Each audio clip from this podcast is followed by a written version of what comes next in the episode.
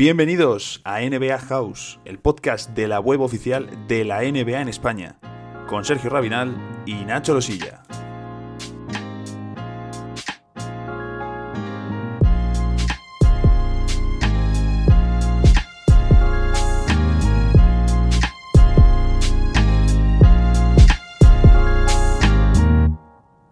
Estamos ya en el episodio número 60 del podcast y toca ya meterse en materia de agencia libre. Han pasado unos días, hemos tenido ya movimientos de muchísimo calibre y vamos a comenzar a analizar un poquito ciertos movimientos. Además también de hablar de Los Ángeles Lakers, con eh, mucho movimiento mediático en los últimos días que despierta, pues como siempre, un debate muy interesante en redes sociales. Así que hay mucho de lo que hablar, vamos a ello.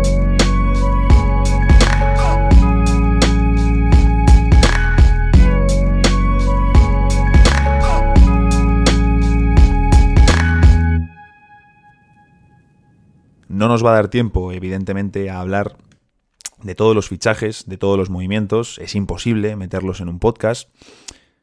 No, no imposible, pero desde luego sí que saldría un producto demasiado largo eh, y tenemos muchos temas que tocar. Así que, mm, por ejemplo, tenemos una conversación pendiente, eh, Serge y yo, para hablar de sus Philadelphia 76ers, que sé que está muy contento, y otros temas eh, por ahí que irán surgiendo. Pero en este episodio queremos hablar en concreto de algunos fichajes que ha habido en la agencia libre que creo merecen atención y luego además un poquito el foco en Los Ángeles Lakers, que evidentemente es el nombre que más está sonando en los últimos días. Si juntas a LeBron James, a Anthony Davis, a Rob Pelinka, a Rick Paul por ahí en medio, vienen de ganar un anillo, es decir, mm, para, para, lo bueno y para lo malo se va a hablar mucho, mucho de Los Ángeles Lakers, son los campeones.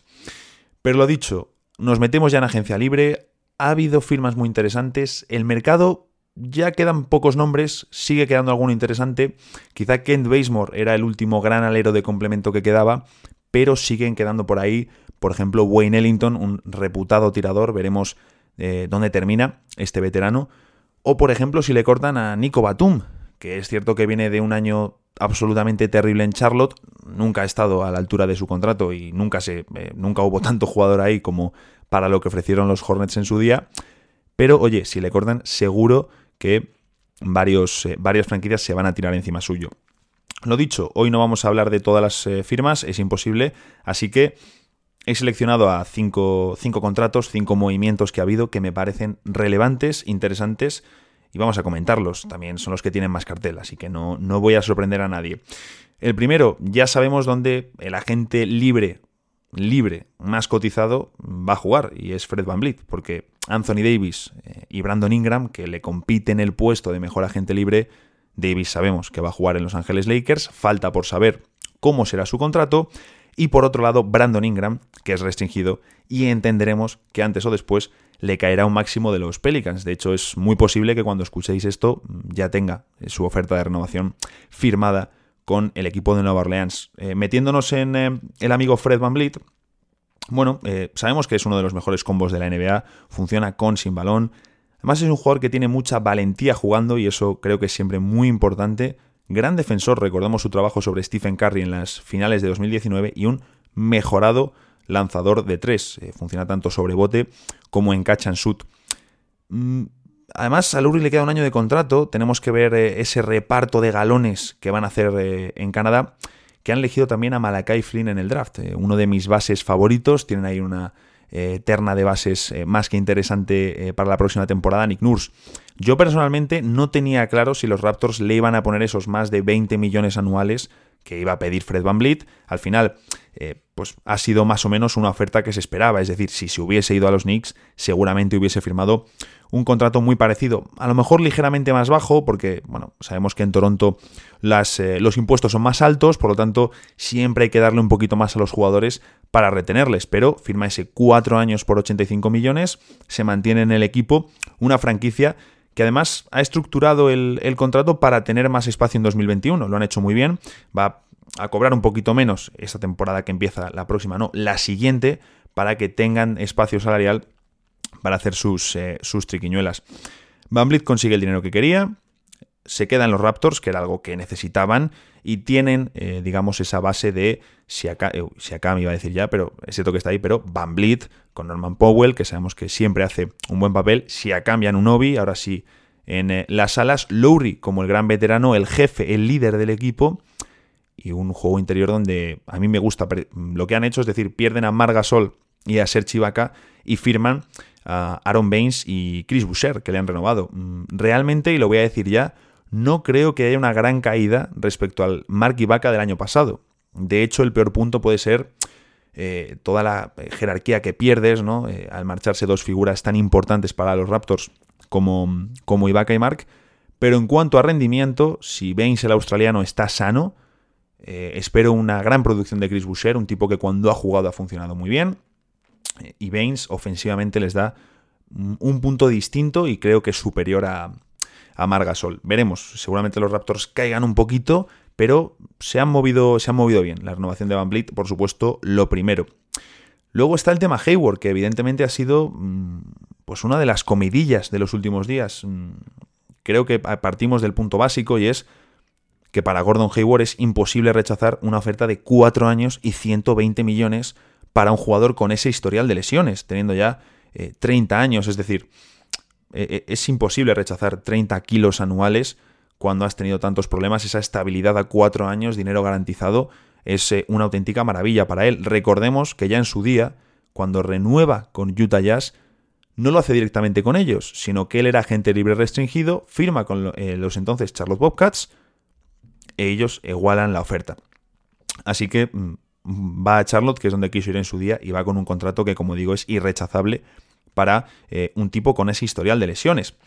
Evidentemente mejora unos Hornets muy necesitados, les viene muy bien Gordon Hayward, es un excelente jugador de baloncesto, no es esa estrella que ya que vimos en Utah Jazz, pero eh, es un jugador muy completo que aporta muchísimo y que en Boston quizá aunque no tenía las mejores cifras, cuando estaba en pista se notaba muchísimo eh, su presencia. De primeras así un Lamelo Ball, Devonte Graham, Gordon Hayward, Miles Bridges eh, y PJ Washington es un eh, quinteto que no te mete en playoffs, pero es un quinteto muy pintón, eh, atractivo, ofensivo y una gran mejora respecto a la salida de Kemba Walker, que no olvidemos fue hace solo una off-season, es decir, hace una off-season el equipo de Charlotte estaba realmente herido y ahora se encuentran con una plantilla mejor. Vamos a ver cómo termina funcionando lo de Hayward. En el puesto de pivot sabemos que Billy Hernán Gómez no continúa en la plantilla, mantienen a Cody Seller, han renovado a Villombo, que es, al final es el perfil defensivo eh, cumplidor, y tengo ganas de ver, de que le den minutos a Baron Carney Jr., Vamos a ver si le dan minutitos a este chico. Viene del draft, puede ser uno de los posibles robos y ha trabajado mucho su físico durante, durante la offseason. Ya lo comentamos, eh, Gerard y yo, en el eh, podcast del draft, que este chico nos, nos gusta este pick. Entiendo perfectamente y yo creo que todos entendemos lo que ha hecho Hayward aceptando esos 120 millones que le han puesto sobre la mesa, pero eh, realmente, ¿qué han hecho los Hornets? Es decir, 30 millones anuales a Hayward cuando les quedaba un año de contrato de Nico Batum. Ese horrible contrato que ofrecieron en 2016 a un jugador donde, repito, nunca hubo tanto jugador de baloncesto en Nico Batum como para ponerle esa oferta encima de la mesa. Es muy fácil decirlo a toro pasado, pero es que si ponemos en perspectiva, eh, Hayward cumple 31 años el próximo marzo, vamos a ver cómo evoluciona ese contrato, ese valor y esas lesiones. Vamos a verlo, es preocupante. Sobre todo porque han tenido que utilizar la stretch provision en el contrato de Batum para poder tener espacio para firmar a Hayward. Es decir, los 27 millones que le quedaban al francés los dividen en tres años, a 9,043 kilos el curso. Es decir, el precio de Hayward durante las primeras tres temporadas es de, partiéndolo más o menos, 38 millones por curso. Suena muy fuerte, ¿eh? casi 40 kilos eh, pagar por tener a Gordon Hayward en Charlotte. Sí, es cierto, mercado pequeño, hay que sobrepagar, desde luego. Pero ¿era necesario hacer este movimiento en este momento y comprometer tanto dinero a largo plazo? ¿Es un equipo que se va a meter en playoffs del Este? Muchas dudas, muchas incógnitas y sobre todo vienen de un contrato terrible que ha sido una losa absolutamente terrible. Y ahí el primer culpable no es Batum, es la franquicia que pone el contrato encima de la mesa. Se liberarán eh, pues con Hayward cuando tenga el 32 millones más o menos para su último curso, ya no tendrán esa losa de los 9 kilos de Batum, pero claro, ya entonces Hayward eh, empezará el curso con 33 años. Mm. Mm, viendo su estrategia la última, que no ha salido muy bien con Batum, eh, pues lo mínimo es dudar. Evidentemente, si Hayward está sano, les da un plus tremendo, va a ser una gran ayuda en el juego para la Melo, le va a descargar, va a poder anotar, es un veterano alrededor de chicos jóvenes, tienen a Rosier también por ahí. Es interesante, es interesante desde luego, pero como digo, mm, es un contrato que con los años va a ser más difícil incluso de traspasar. Eh, como no se mantenga sano, van a tener aquí un problema muy serio, un problema muy serio. Creo que es un, riesgo innecesario, esto ya es mi opinión, por supuesto, después de ni siquiera haber terminado el contrato de Batum, que como digo ha sido una losa puesta encima del proyecto de Kemba por la propia gerencia. Veremos, eh, veremos cómo sale. Eh, alguno podrá decir a lo mejor, oye, ¿y por qué no habéis hablado de Bogdan Bogdanovich con todo lo que se ha liado? Bueno, eh, sabemos que ha tenido esa oferta de Atlanta Hawks, lo más probable es em, que se marche a Atlanta Hawks.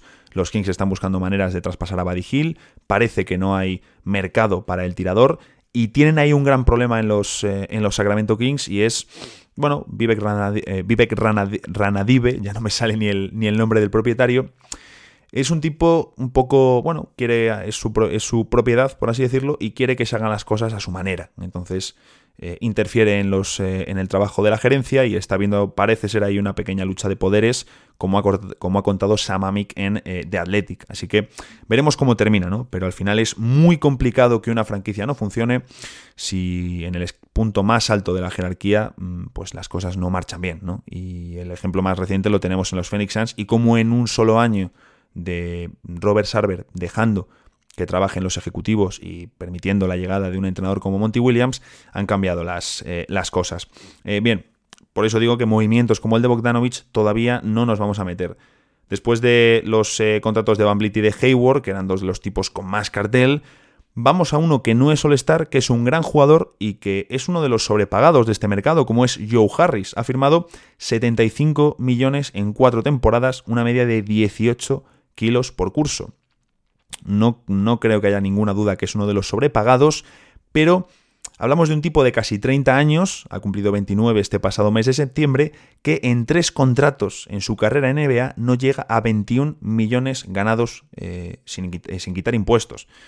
Es muy fácil decir, joder, 21 millones, ¿quién los tendría? Por supuesto, pero no deja de ser un jugador de la NBA que, eh, siendo considerado uno de los mejores tiradores y un poquito más, porque hace más cosas, no ha llegado a 21 millones ingresados, de nuevo, sin quitar la parte de impuestos, teniendo casi 30 años. Así que este era el año en el que a él le tocaba pedir su bolsa y pedir el dinero. Realmente a los Nets eh, no les importaba demasiado poner ese dinero sobre la mesa porque ellos ya tienen a sus dos estrellas, a Duran y pagadas, tienen esos contratos encajados y tienen jóvenes que pueden mover, eh, ya sabemos todos los rumores que está viendo y que pues perfectamente pueden mover en las siguientes semanas. Así que sí, está sobrepagado, pero eh, era obligatorio mantener a Joe Harris, es uno de los eh, mejores, cinco mejores tiradores especialistas de la liga, tenían que mantenerle em, sí o sí, así que, mm, bueno, ahí está. Eh, el dato curioso, ¿no? Que ganará prácticamente lo mismo en el año 1 del contrato de los Nets, por supuesto en el último también, más incluso, que en toda su carrera en la NBA. No deja de ser curioso. Jeremy Grant, una de las grandes sorpresas, se marcha a Detroit. 60 kilos por tres años, otro sobrepagado. Mm, en mi opinión, creo que 5 millones anuales más o menos, creo que en 15-16 es el rango ideal pues para que se hubiese quedado en Denver.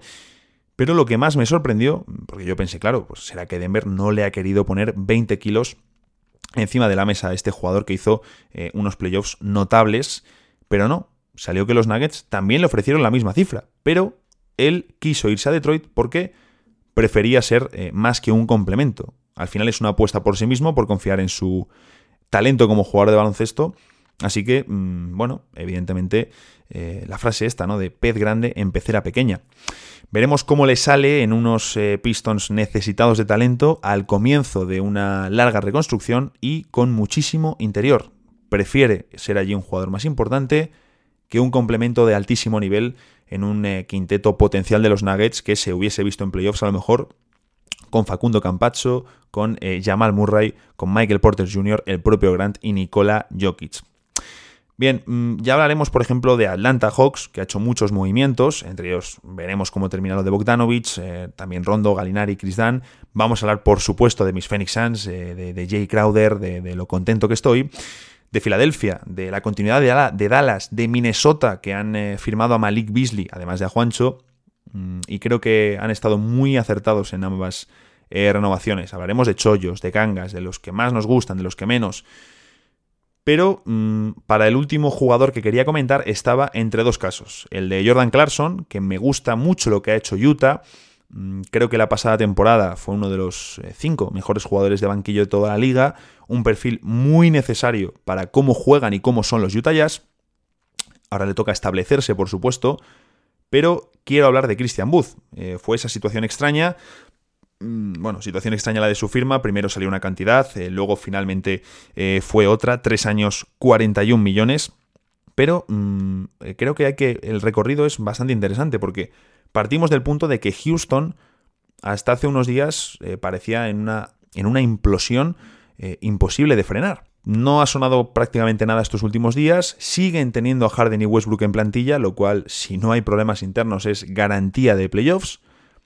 Y ellos lo que han hecho prácticamente ha sido eh, traspasaron a Robert Covington a Portland Trail Blazers, sacaron el pick 16, sacaron eh, cositas de futuro y luego vuelven a traspasar el pick 16 por rondas de futuro para limpiarse el contrato de Trevor Ariza. ¿Para qué hacen esto? Bien, para tener el espacio necesario para poder firmar a Christian Booth. Claro, mm, cuando estábamos en el draft y veíamos el nuevo traspaso de Ariza y del pick 16, piensas, mm, tienen que, tienen que tener a alguien atado, pero sinceramente no me esperaba que fuese Christian Booth mm, por la situación de Houston, por la situación de Christian Booth, pero lo cierto es que pocos pivots me encajan tan bien eh, con Harden, un jugador como Booth que tiene tantos recursos ofensivos, que se sale al triple, que lanza muy bien de media distancia y que ataca el aro con una potencia brutal cuando va a machacar. Así que mm, lástima quizá que no hubiese llegado un, eh, un poquito antes, ¿no? Pero lo dicho, me encaja muy bien con Harden, me gusta mucho que llegue Buda a los Rockets, eh, pero es sorprendente ¿no? por todo lo que está pasando en, Houston. Creo que es una gran cifra eh, para el equipo, tanto para, para Bud como para, para todas partes, y un potencial futuro equipo que se lleve en traspaso a Christian Booth, que además, como ha firmado tres años, pueden retener sus derechos Bird y luego renovarle por encima del límite un nuevo contrato. Es decir, mm, me gusta, me gusta mucho. En parte me ha sorprendido también, eh, porque Christian Wood apuntaba a ser uno de los eh, jugadores, hablando mal, estas expresiones de que pegaban el sablazo este, este verano, pero, mm, oye, al final no lo ha hecho, es decir, no ha firmado una, una, gran cifra, no ha firmado, como se estaba hablando, a lo mejor un tipo que podía firmar 20 eh, millones anuales y liarla, no llega a 14 kilos por año, me gusta la cifra, todavía tiene que demostrar estabilidad en el medio plazo, pero mm, creo que es muy inteligente por su parte, es decir, mm, porque al final, cuando una franquicia ofrece uno de estos contratos tóxicos, es mucho más fácil, por supuesto, verlo después. El claro ejemplo es el off-season, el verano de 2016. No solo condenan al proyecto, le condenan o que luego más adelante tienen que usar activos de traspaso para enmendar un error propio o del general manager anterior, sino que el jugador, que normalmente acepta una oferta irrechazable a nivel económico, al tener ese contrato se convierte en una especie de persona non grata. Los equipos intentan moverle, no le quieren, eh, hay acoso de los fans en redes sociales, se convierte en un poco más meme que jugador. Entonces, evidentemente ellos saben el precio que conlleva pagar, que conlleva firmar uno de esos eh, grandes, grandísimos salarios, lo bueno y lo malo. Y creo que aquí Christian Wood ha sido un tipo muy listo, mm, porque no ha firmado una cantidad con la que vaya a ser considerado nunca eh, un, salvo que pase algo grave, por favor, eh, no va a ser considerado un contrato tóxico, ni es una cifra baja como para que digamos, madre mía, que, ha pasado este chico, que, lo mismo es la única oportunidad que tenía de pillar tajada. Hemos visto, por ejemplo, también, eh, no recordaba yo un caso de un jugador que rechazase una opción de jugador como la de Robin López. Rechazó 5 millones con los Bucks porque no quería ser una pieza de traspaso y terminar donde fuese. Claro que luego ha firmado 7 millones un año con los Wizards, algo que me ha sorprendido. Pero quizá estamos entrando en una fase de cambio en la de, oye, mm, está muy bien que yo firme 25 millones anuales, pero no en todas las situaciones. Gordon Hayward, bueno, él, mm, las lesiones y todo han condicionado muchísimo su carrera. La etapa en Boston no ha ido, desde luego, como él podía esperar. pero eh, hablamos de un jugador que tiene su etiqueta de All-Star, con mucha categoría en la liga y que firma, como decimos, eh, un contrato a largo plazo que no podía decir que no.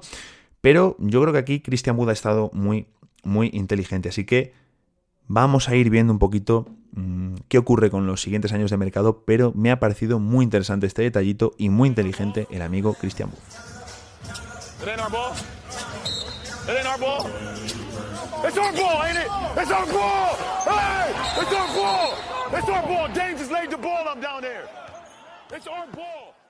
Vamos a hablar ahora un poquito de Los Ángeles Lakers y se está hablando mucho ¿no? estos días de si son mejores, de si son peores, eh, comparando ese in and out de la franquicia, ¿no? los que llegan por los que han salido.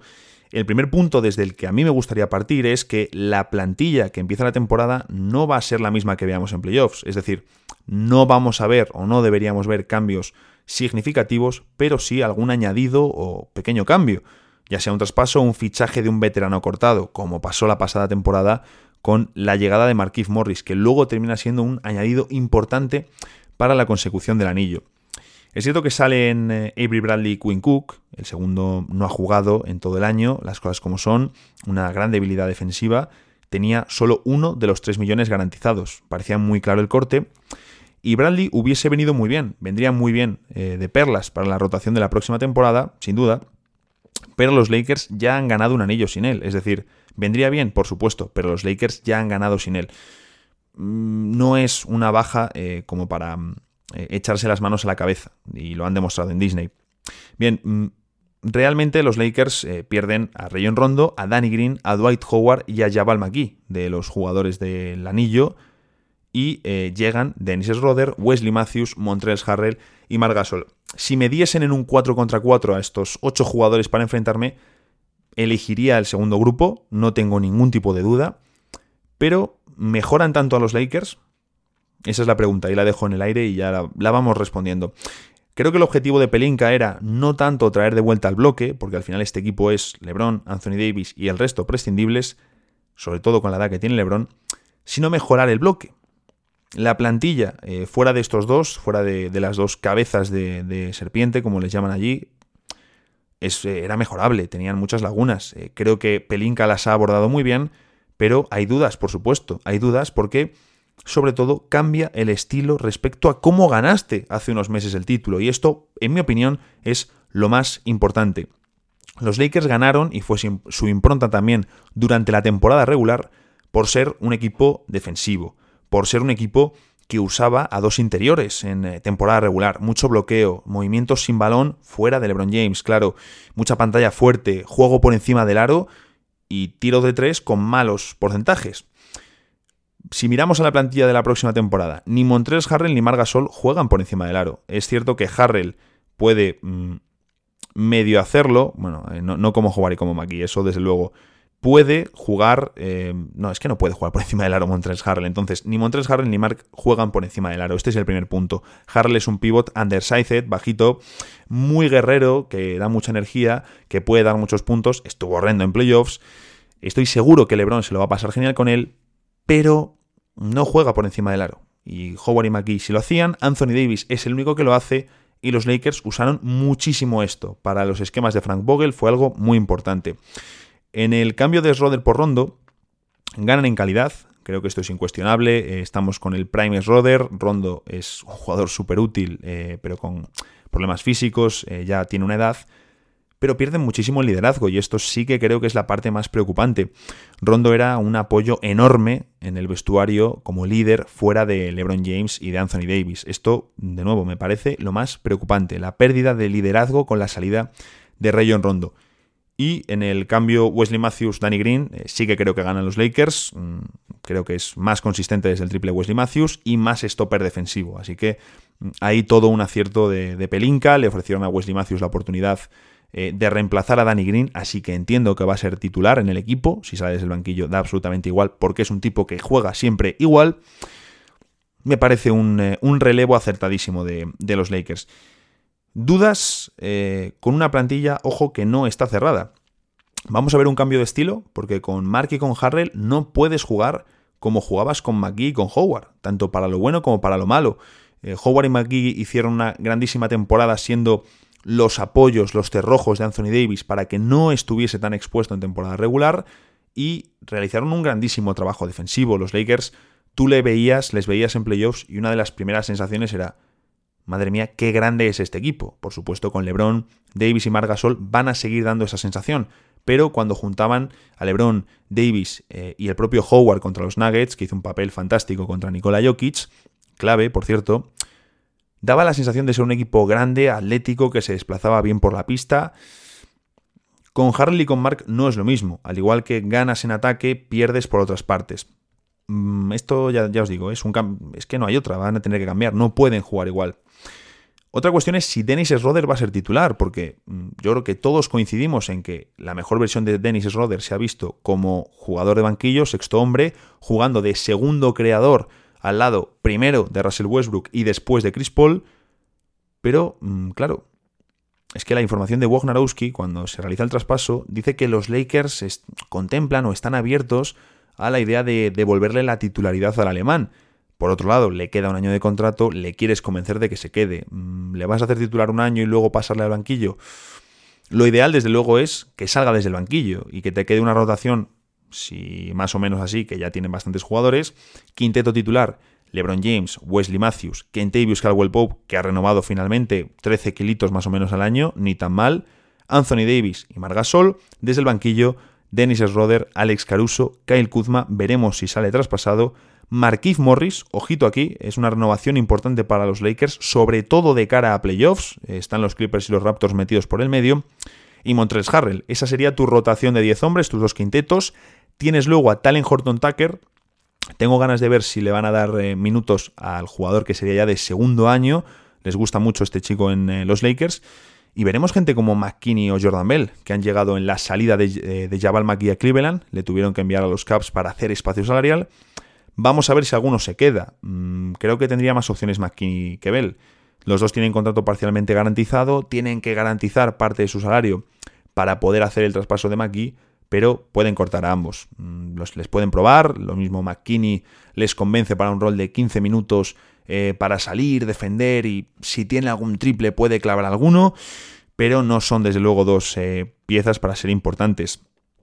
Me parece, mm, por supuesto, que hay que, ojito lo que voy a decir, renovar a Jerry Dudley. Soy un gran defensor de que tiene que seguir en el equipo siempre que haya plazas para ello. Es decir, los Lakers mm, pierden mm, liderazgo de veterano en la salida de Rayon Rondo y Jared Dudley ha sido muy importante ahí. Lo dicen los jugadores, no me lo invento yo. Lo dicen los jugadores con la pérdida de Rondo, si hay un hueco en la plantilla, creo que los Lakers tienen que utilizarlo para renovar a Jared Dudley. Y por último, lo ideal, ya por supuesto sería con mínimos, eh, fichaje de un alero defensivo o un base veterano. Quedan por ahí algunos, no muchos, eh, pueden elegir meter a un tipo más tirador como el propio Wayne Ellington, Batum, si finalmente le cortan. Bueno, por ahí queda algún nombre, pero ya se han escapado desde luego los más interesantes. Quedan medianías que son desde luego muy útiles y que te pueden dar ese empujón necesario en cierto momento de, los playoffs. Del tema de Margasol, quizás estamos sobredimensionando su llegada, es decir, eh, es decir, por supuesto, Margasol es un gran fichaje mediático para los Lakers, eh, se convierte en la primera pareja de hermanos junto a Pau en jugar para los Lakers, y oye, pues es Mark jugando con LeBron y con Davis en el equipo campeón. Perfecto, pero vamos a pensar también que Marc Gasol cumple 36 años el próximo mes de enero, que viene la 2018-2019, la temporada más exigente de su carrera, más minutos que nunca, título de la NBA, Mundial, y en el Mundial ya le vimos eh, un plan trazado con Escariolo para reservarse, porque no quedaba otra, y aparecer cuando tocaba, que fue en las semis contra Australia. De hecho, recuerdo una imagen en la celebración del eh, Oro de España. Estaban cenando después en el Mesón Chistu, a unos 15 minutos andando del Santiago Bernabéu, para los que no conozcáis el lugar. Eh, Mark, que llega, está fundido en un abrazo con su hermano Pau, al que lleva sin ver semanas desde que parte la expedición a China. Una mezcla de felicidad, de agotamiento y de bebidas de la celebración. Mm, lo más normal del mundo porque fue su año más satisfactorio y más duro a nivel profesional. Y después de ese curso, el más exigente, llegamos al último, la 2019-2020. Problemas físicos, lesiones que ha tenido Margasol, pasado sobre la pista y con un juego lejos de su habitual. Hemos visto malos partidos de Margasol, Eh, es decir, es un tipo que aporta mucho solo con su presencia, tanto en defensa como en ataque, pero ha estado mal, eh, por supuesto, por todos estos condicionantes. Como digo, 36 años en enero, pero mm, tenemos que ver, ¿va a tener muchos minutos Margasol en temporada regular? Yo entiendo que el pivot que más va a jugar es Montrells Harrell. Que pero claro, es que tampoco te interesa exponer a Anthony Davis de 5 en temporada regular, que es algo que él mismo no quiere, y Harrell no te da el mismo rendimiento atrás. Y Margasol, si se exprime en temporada regular, no va a llegar bien a los playoffs y después llegan los Juegos Olímpicos. Entonces, mm, por eso ahí Jabal McGee es muy útil, porque si tú construyes tu plantilla pensando en los playoffs. Pero si tu estrella Anthony Davis, que también es un jugador que sufre de problemas físicos, te dice que a él le gustaría tener o que quiere tener eh, a un jugador cubriéndole sus espaldas en temporada regular, Jabal McGee esa función la cumplía muy bien y ya lo ha demostrado. No quiero decir con esto, por supuesto, que, sea mejor el eh, quedarse a McGee, luego McGee en playoffs hemos visto lo que ha jugado, pero necesitas esa figura para temporada regular. ¿Lo va a poder ser Margasol? Mm, yo creo que no, sobre todo porque luego, como digo, tiene que llegar a playoffs y a los Juegos Olímpicos de Tokio con 36 añitos. Va a dar muchas cosas, por supuesto, o sea, mm, por supuesto que va a dar eh, muchísimas cosas. Eh, es cierto que da tiro exterior, algo que no tenían en pivots la pasada temporada. El único que lanzaba es Anthony Davis. Y te interesa que lance, pero no tanto de tres, por supuesto. Te interesa más media distancia, ejecutor, lo que vimos en postemporada. Margasol, la pasada temporada, 38,5% en triples. Y desde que comenzó a lanzar en la 2016-2017, la temporada, su última temporada como All-Star, 36,6 de acierto. Es decir, lo raro sería, lo raro sería que le viésemos en una versión tan mala como la que vimos en, Disney, donde en playoffs jugó menos que nunca, 20,7 minutos por partido y un acierto bajísimo, 5 de 27 en triples, un 18,5%. Además, eh, lo peor era que, prácticamente no miraba al aro, no era una amenaza, le llegaban a flotar y en defensa no es un jugador que vaya a salir a por los pequeños, eh, como podía salir Howard, que lo hizo muy bien. No te cambia con el pequeño, pero eh, hemos visto una versión fantástica de, Dwight Howard durante la temporada. También se le va la cabeza como, como no se le puede ir a Margasol. Mm, y tuvo ese papel muy importante para, para, reventar a Jokic, para hacer de veterano, de enforcer, de salir y de, y de hacérselo pasar mal a un tipo con mucha más calidad en este momento que él, pero Mm, que tiene muchísima menos experiencia. Entonces, vamos a ver esto, vamos a ver esto. Todo se ha dicho, eh, Mark es una presencia fantástica para el vestuario de los Lakers. Cuando fue traspasado a Toronto, allí sintieron que realmente tenían ya el anillo como objetivo. Que sí, estaba Kawhi, pero llegaba Margasol, es decir, es un tipo muy respetado en la liga, muy inteligente y que viene a ser el sexto, séptimo jugador del equipo. No van a necesitar que sea tan importante como fue Mark en el éxito de los Raptors de 2019.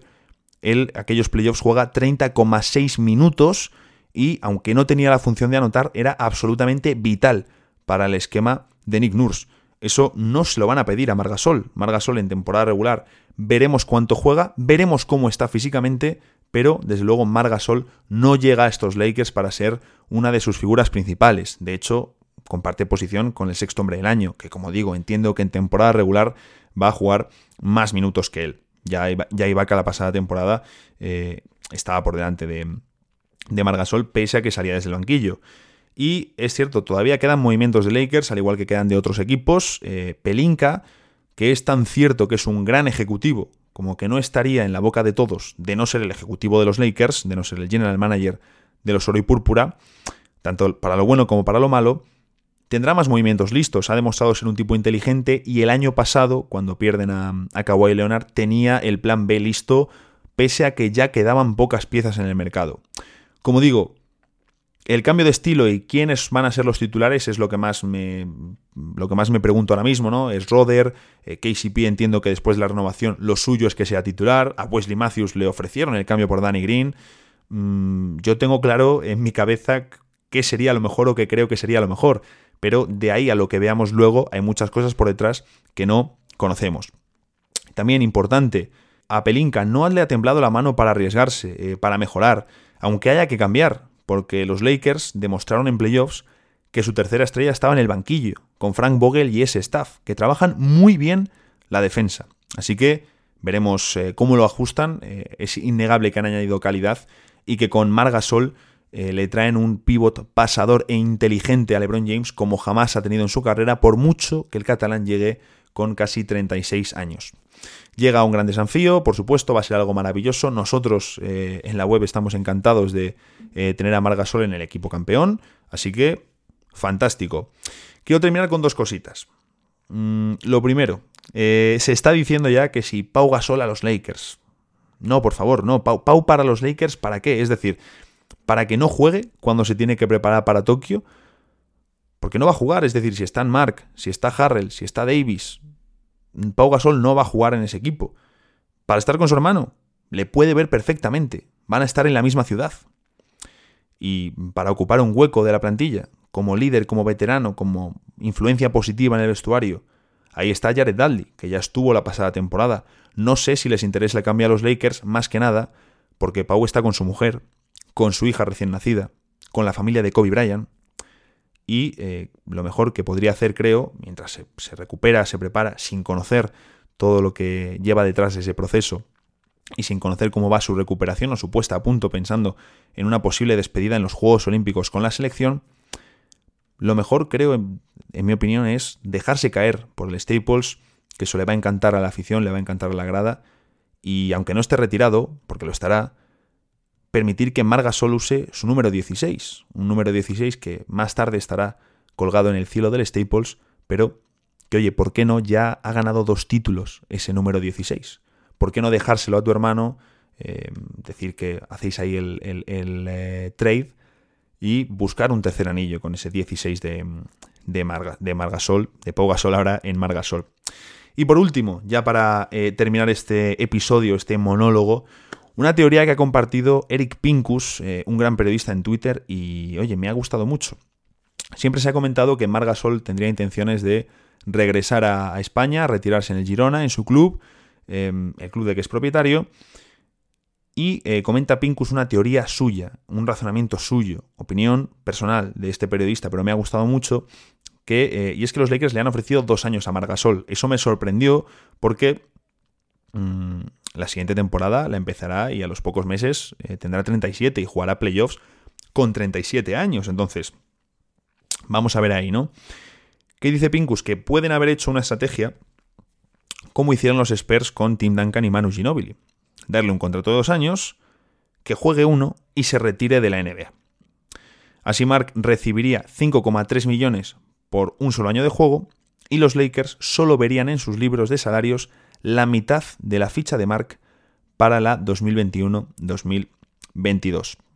Lo mismo luego quiere seguir, ¿eh? que la temporada es muy larga, pasan muchas cosas y por supuesto luego la NBA siempre nos deja eh, mucho por el medio. Pero después del ruido de los últimos días y de pues, eh, todo lo que ha pasado, pues creo que merecía la pena pararse un poquito en estos Los Ángeles Lakers. me gustaría saber también mm, qué opináis, si creéis que el equipo, por supuesto, faltan fichajes, pero a día de hoy esa rotación de 10 hombres, si la veis mejor o peor que la rotación de 10 hombres que podían tener eh, los Lakers de Frank Vogel, LeBron James y Anthony Davis cuando ganaron el anillo hace un par de meses. Lo dicho, hasta aquí llega este monólogo eh, de la agencia libre de los Lakers y de Margasol. Quedan muchos temas por delante porque la NBA siempre, siempre nos ofrece muchos temas.